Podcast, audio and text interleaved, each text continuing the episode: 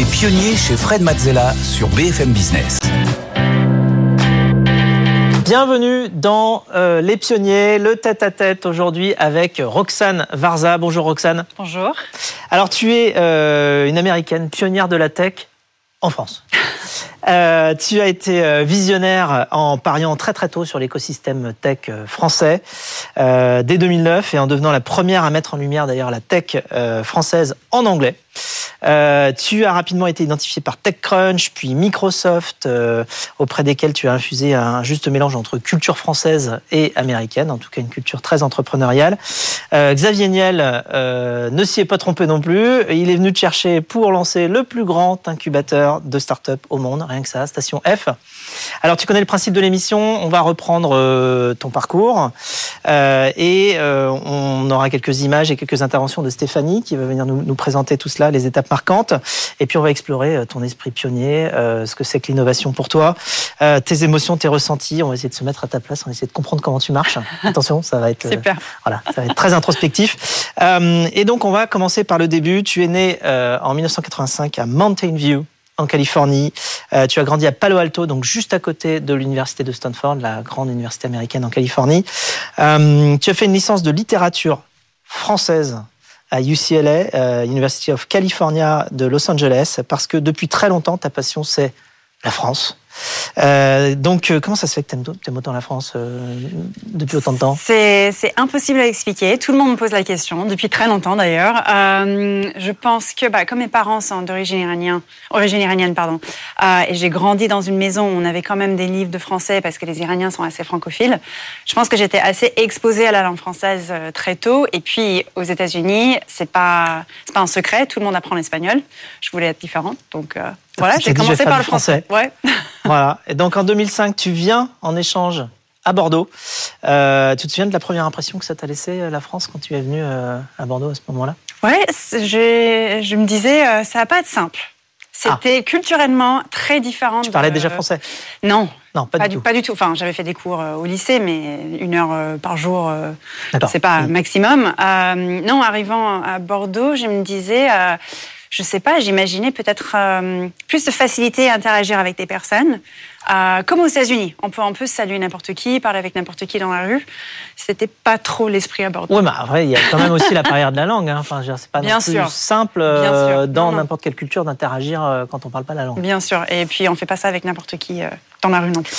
Euh, tu as fait pas mal de lectures à ce moment-là? Quels sont les auteurs euh, français que que j'aime bien. Euh, J'ai, en vrai, j'ai tout adoré. Euh, J'étais très marquée évidemment par les classiques Molière, Camus, Rabelais. Euh, qui m'avait marqué? Rousseau. Je pense Rousseau. que j'avais lu des, des choses de Rousseau qui m'ont bien marqué aussi.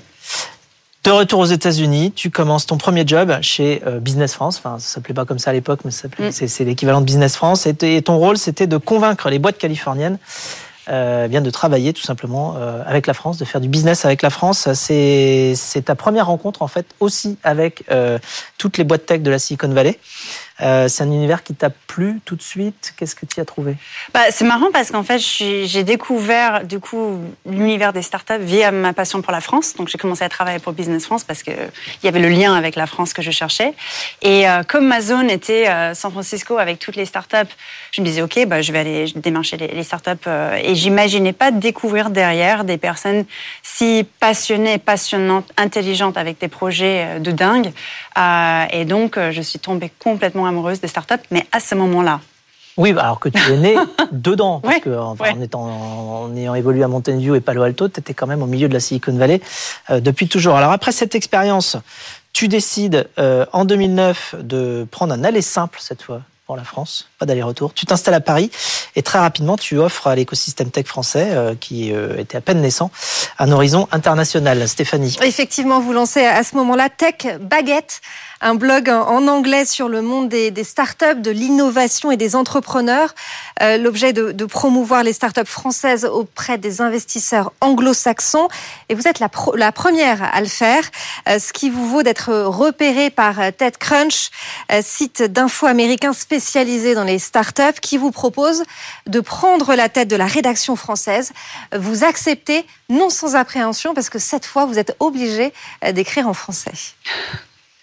Alors, on te voit en photo là ici avec euh, Cédric Georgie et, Romain Dillet de, de, TechCrunch sur différentes époques. Euh, D'ailleurs, alors tu, tu, tu, te sentais euh, comment quand, tu, quand on t'a confié ce rôle-là? Ah, mais je me sentais, je sentais absolument pas capable de le faire en vrai. Je me rappelle que en fait, en français. C'était en, en, français. En fait, j'écrivais déjà pour le site en anglais et Mike Butcher, qui était le, le rédac chef pour Angleterre à l'époque, je ne sais plus si c'est toujours le, cas aujourd'hui. Euh, il est passé à Paris, il m'a dit on a ce site français, on veut le relancer. Est-ce que ça t'intéresse? J'ai pas hésité, j'ai dit oui sans réfléchir. Je me disais bah si jamais on veut relancer, bien sûr je vais être impliquée. Euh, et j'imaginais jamais qu'il allait m'appeler le lendemain pour me dire ok ça y est on annonce aujourd'hui. Euh. et donc j'ai paniqué. J'ai appelé Cédric qui était sur la photo juste avant et j'ai dit qu'est-ce que je vais faire? Oui, donc tu as, vu l'opportunité, tu as sauté dedans et après tu t'es dit oups Ouais, un peu. et c'est aussi comme ça qu'on avance, hein. surtout c'est très, euh, très quelque part exploratoire, entrepreneurial de, progresser comme ça. Et en 2010, tu poursuis, tu euh, fondes Girls in Tech euh, à Paris, une association qui est ensuite devenue Starter, donc comment on traduirait start? Her en français C'est démarrer elle. Ouais, voilà, c'est ça. Euh, qui a fusionné avec le collectif Sista un petit peu plus tard. Ici, on te voit euh, avec Mike Butcher. Euh, vous organisez des formations au code, des Lady Pitch Nights, c'est-à-dire des, des, soirées de pitch pour les, les femmes et, et, des conférences ouvertes à tous, mais où seules les femmes peuvent s'exprimer. En fait, tu, tu, tu as pris euh, tu as déjà compris le problème non seulement de l'écosystème naissant, mais aussi de la sous-représentation des femmes dans cet écosystème euh, comme, euh, comme une force. et tu, tu c'est quelque chose que tu avais déjà remarqué dans d'autres écosystèmes ou que, qui t'a paru spécialement saillant sur l'écosystème français? Mm. Ici, on te voit en photo avec Sheryl Sandberg, donc une, enfin, la, la CEO de, de Facebook, Meta, une des femmes businesswomen les plus influentes du monde, hein, probablement. Oui. Alors comment tu euh, comment justement tu, tu as repéré qu'il y avait ce problème-là? Bah, C'était assez flagrant même quand j'étais à San Francisco avant d'arriver en France, euh, dans les conférences notamment parce qu'en fait là on, remarque vraiment qu'il y a peu de femmes, on est on est seul et j'avais plusieurs fois assisté à des conférences ou des salons où plusieurs fois les gens à l'entrée me disaient non non vous vous êtes trompé de salon. Je dis bah non non, non je suis tech, j'ai un billet. j'aime ça. voilà. Euh, et c'était c'était en arrivant à à Paris où j'ai dit, bah, en fait, la même, je vois exactement la même chose ici. Euh, surtout dans les conférences où je me disais, c'est dommage de remettre les mêmes personnes sur scène, des hommes, euh, quand il y a plein d'autres personnes qui pourraient prendre la place et raconter d'autres histoires qu'on ne connaît pas. Donc c'était un peu ça l'esprit avec euh, Girls in Tech au début. Donc en septembre 2012, euh, tu deviens directrice de l'incubateur euh, Microsoft France. Euh, qu'est-ce que tu apprends dans, dans, le club très privé des GAFAM? Parce que c'était les GAFAM en France, mais tu quand même, voilà, t'es rentré dans, chez les GAFAM. En effet, c'était extrêmement formateur. Je peux dire que euh, chez TechCrunch, avant, j'étais assez bah, seule et autonome parce qu'en fait, toute l'équipe était aux US. Moi, j'étais ici en France. J'avais évidemment plein de bénévoles qui m'aidaient, mais en tant que salarié de TechCrunch, j'étais seule. chez Microsoft, beaucoup de process, euh, beaucoup de, de réflexions, de discussions. C'est une énorme équipe quelque chose que j'avais pas connu. Et donc, le début était, je cache pas, c'était difficile pour moi de m'adapter à cette culture, mais je pense que c'était extrêmement formateur par la suite. D'accord, process, mais quand même aussi euh, puissance et puis vision et, euh, et, et, goût de, la, de la nouveauté, enfin de l'innovation. Oui. Et puis moi, je suis arrivée à la fin de la période Balmer et pour le changement avec Satya. Et donc, j'ai aussi vu ce changement qui était assez impressionnant. Steve Ballmer, a fait quelques, sorties sur scène euh, incroyables. Euh, en parallèle, tu organises les Fail Conference, donc c'est-à-dire les conférences de l'échec. Euh, cette fois-ci, c'est la, culture américaine que tu veux infuser dans l'écosystème français. est-ce que tu, est-ce que tu trouves qu'on s'est pas bien parlé de l'échec en France? Je pense à l'époque, en vrai, je sentais qu'il y avait vraiment oui, il y avait un problème avec le sujet. Je, tout le monde, quand on a décidé de lancer un la Un problème avec l'échec. Un problème avec l'échec, un problème de... Ouais, enfin, c'était l'idée, c'était de décomplexer un peu le sujet. Et donc, euh, quand on a décidé de lancer la conférence, tout le monde était d'accord que oui, en effet, on n'en parle pas. Les gens, ils se cachent derrière les réussites. Et en fait, derrière, il y a plein d'erreurs et de problèmes qu'on ne partage pas. Euh, et pour la première conférence, c'était marrant, tout le monde était d'accord personne n'a partagé d'histoire personnelle d'échec. Et donc, on a dû retravailler Parce le Parce n'en avait pas Mais bien sûr que non. Pas d'échec, je vois pas de, quoi tu veux parler. Euh, donc euh, oui, tu, en fait, l'échec c'est considéré comme une source d'apprentissage un peu dans la culture américaine, surtout entrepreneuriale. Et euh, on dit bon, euh, parfois tu euh, réussis et parfois tu apprends. Et, et, donc en fait, on n'échoue jamais avec cette mentalité-là. et donc tout au long de ton parcours, tu as toujours osé prendre de la parole partager ta, ta, vision et ton engouement pour la tech française. Et il y en a un qui ne s'y est pas trompé, qui a su te repérer, Stéphanie de euh, Xavier Niel. Il vous propose de diriger euh, Station F en octobre 2015 et le projet est ambitieux. 34 000 mètres carrés entièrement dédiés aux startups. Euh, près de 1000 s'installent sur place. C'est le plus grand incubateur au monde avec 30 programmes d'accompagnement. Un lieu de travail mais aussi un lieu de vie, une sorte de petite Silicon Valley à la française. Après trois ans de, de travaux, vous inaugurez Station F. On est le 29 juin 2015 et c'était en, présence du président de la République Emmanuel Macron. Alors Xavier Niel, on rappelle, fondateur de Free et puis énorme contributeur à l'écosystème hein, de, toutes les écoles et maintenant Station F aussi et puis aussi le projet Hectare maintenant, euh, mm. euh, l'école 42. Enfin bon, euh, beaucoup beaucoup de projets très positifs pour l'écosystème tech français. en fait, à, chaque fois qu'on t'a proposé un job, hein, que ce soit chez TechCrunch, chez Microsoft, chez Station F, c'était pour être directrice, en tout cas directrice de, de quelque chose. comment est-ce que Xavier t'a convaincu? Je ne sais pas s'il m'a convaincu ou si j'étais déjà ah, convaincue en vrai. Euh, c'était un projet que euh, je trouvais, euh, c'était un projet en or. Dès, les premiers échanges, en fait, il m'avait dit c'est ambitieux, je vais remplir cette gare abandonnée avec 1000 startups dans le centre de Paris. À l'époque, on ne savait même pas s'il y avait 1000 startups en France. Je trouvais ça incroyable. et puis de pouvoir travailler avec Xavier aussi, quelqu'un que j'appréciais beaucoup déjà, c'était pour moi juste un rêve. Alors 1000 startups, ça c'est 1000 startups par an hein, maintenant. Vous avez déjà accueilli plus de 5000 startups. Vous avez fêté les 5000 startups au bout de 5 ans d'ouverture.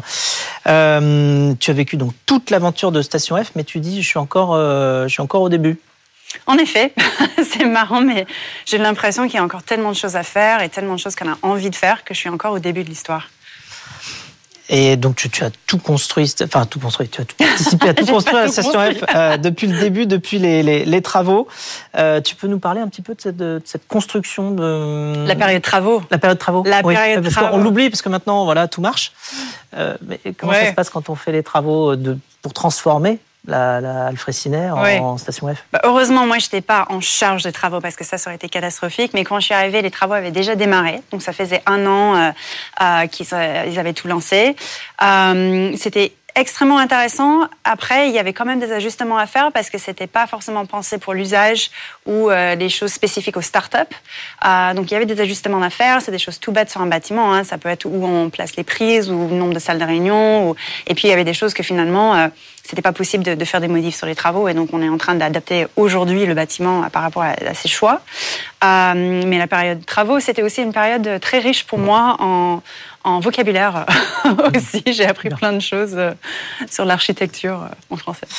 Tu étais multicasquette. Euh, ton rôle, euh, c'était aussi d'aller euh, convaincre, j'imagine, les instances publiques, les décideurs politiques. Tu, tu en as, tu, tu, passais ton temps à les rencontrer aussi? Oui, beaucoup. Pas pendant cette période-là. Euh, il y avait beaucoup de personnes, évidemment, qui voulaient visiter le, le, chantier, voir le chantier, voir le projet. Mais c'est surtout après le lancement qu'on a commencé mmh. vraiment à attirer beaucoup de politiques à Station 34 000 mètres carrés, hein, c'est ça quand même. Hein? Bah, Aujourd'hui, c'est passé même à 50 000 mètres carrés avec les logements qu'on a lancés en 2019. Oui, ça s'étend encore. Alors donc... Euh, tu as aussi dû euh, construire ton équipe. Comment tu choisis euh, les personnes d'une équipe quand tu recrutes? Bah, pour moi, c'était très difficile parce que je suis incapable d'évaluer un CV. En fait, les écoles en France, je connais quelques-unes, mais pas la totalité. Euh, donc, quand je recevais des, personnes, surtout au début, en fait, on discutait tout de suite des projets. Si demain on commence, euh, ça, c'est un exemple de projet. Comment, comment on aborde le sujet? Et donc, ça permettait de mettre la personne déjà euh, dans le, la posture de, de, du rôle. Et je pouvais voir euh, si la personne était la bonne personne ou pas pour, pour le projet. Alors, c'était impossible de réunir 1000 startups. Finalement, vous en avez réuni euh, 5000. Euh, Qu'est-ce que vous faites différent de la Silicon Valley euh, Tu penses que c'est quoi la recette? Station c'est quand même le plus, donc, le plus grand incubateur de startups au monde. Donc, oui. du coup, plus grand que n'importe quel incubateur de start-up, y compris en Silicon Valley. Qu'est-ce que vous faites de différent? Bah, En vrai, je pense que c'est, même si on compare avec la Silicon Valley, parce qu'il y a tous les mêmes types d'acteurs là-dedans, on a fait un choix de ne pas copier-coller ce qu'on a vu là-bas. En fait, on a vraiment, pour démarrer le projet, on est allé voir tous les acteurs de l'écosystème en France et on a demandé qu'est-ce qui marche, qu'est-ce qui manque, vous aimez quoi? Euh. Et en fait, on s'est basé que sur les avis et les retours des acteurs en France. Évidemment, euh, on a pris des inspirations, on a regardé euh, les choses qui existaient ailleurs, mais en fait, l'idée, c'était pas du tout de faire quelque chose qui, qui représente la Silicon Valley ici. Vous faites des formations aussi ou pas? Oui, bien sûr, il y a des formations dans tous les sens. Euh, c'est quoi les grands, euh, les grands thèmes, les premiers cours Par exemple, si on veut se présenter en tant que, que start-upper chez Station F, euh, par où tu vas prendre Alors, il y a, un pitch, il y a un dossier, il y a tout ce qu'il faut pour être sélectionné, mais enfin, quand même, derrière, vous faites des premiers cours, ça porte sur quel sujet? Ça dépend de chaque programme parce qu'il y en a 30 et chaque programme va avoir sa spécificité. Donc ça peut être par exemple sur des, euh, secteurs spécifiques, euh, sur la data, sur l'intelligence artificielle, euh, sur les, les, outils de collaboration. Ou bien ça peut être des choses qui vont vraiment s'appliquer à toute start-up. On peut parler de communication, on peut parler de comment choisir ses cofondateurs, financement. Évidemment, tout le monde est intéressé par le financement. Donc, tu as des entrepreneurs qui arrivent et qui sont seuls ou bien c'est toujours des équipes qui rentrent à Station Je pense qu'il y a une préférence pour les équipes, mais il y a quand même des programmes qui font des exceptions. Par exemple, le programme Entrepreneur First, où on peut arriver sans équipe, sans idée. Et on trouve ça au, sein de. Quand vous faites des partenariats avec des écoles aussi, peut-être pour aller chercher. Exactement. donc euh, quoi, côté business et côté tech? Il y a de tout. Il y a oui. Donc on a beaucoup de ex 42 par exemple, même un programme avec 42, sur, le, campus. Ouais. Euh, mais aussi d'autres écoles d'ingénieurs. Il y a un programme avec euh, les ponts et chaussées. Est-ce que vous faites des Startup Weekend ou des choses comme ça, ou l'équivalent, enfin je sais pas, pour que justement les gens se trouvent entre eux quand ils ont une idée et qu'ils se Il y a des meet-up euh, cofondateurs pour les gens qui cherchent le cofondateur, euh, mais on fait pas de, on n'a pas fait beaucoup de Startup Weekend à Station F, pour être transparent. Alors, pas assez en tout cas. Pas encore, pas assez. Vous n'avez pas tout fait. Hein. Justement, vous êtes qu'au début, comme tu dis.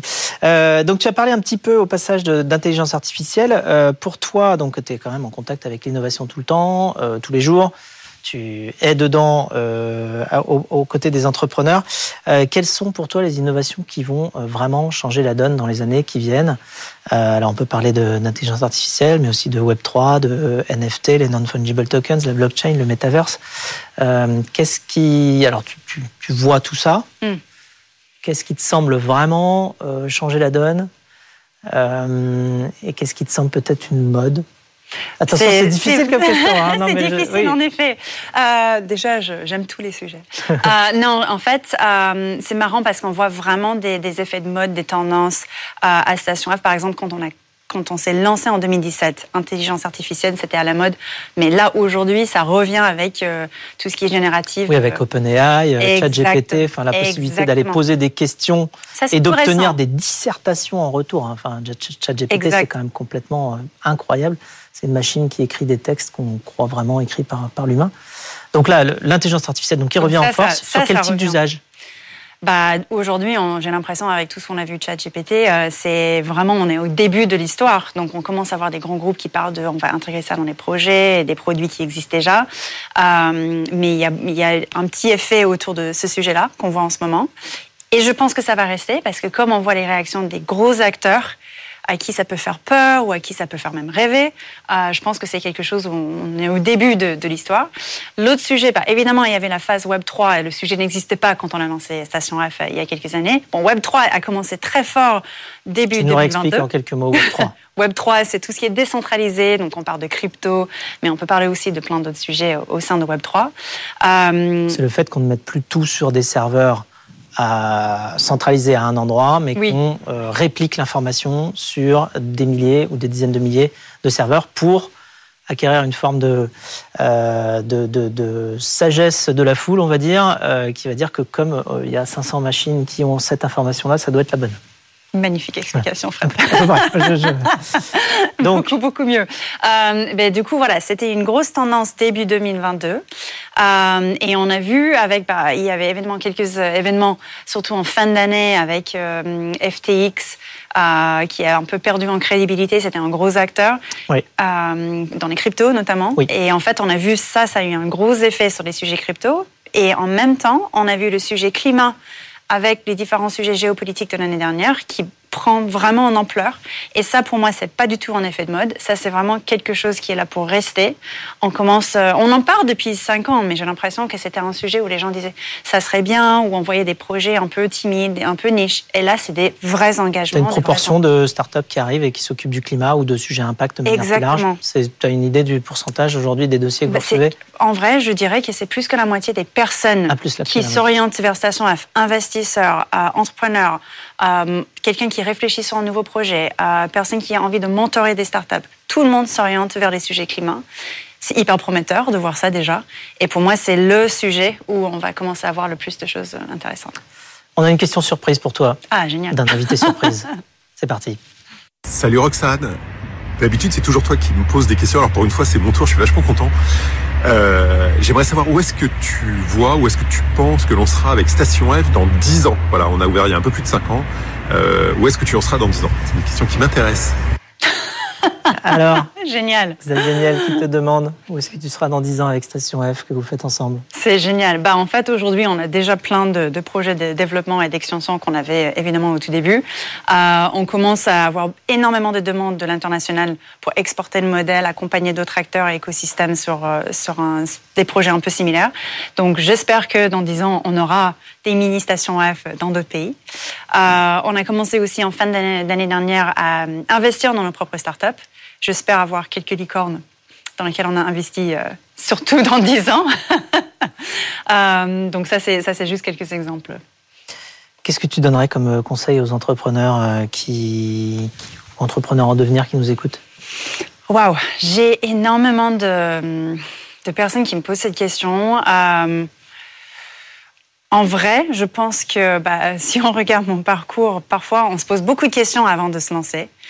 Moi, je me pose peut-être pas assez de questions euh, avant de me lancer dans quelque chose. Donc déjà, c'est ça, on n'a pas forcément besoin de commencer avec un grand projet et tout ne sera pas parfait dès le premier jour. C'est l'histoire du minimum viable product aussi, hein, c'est-à-dire euh, on commence petit. Euh, on, commence en ITER. En ITER. Exactement.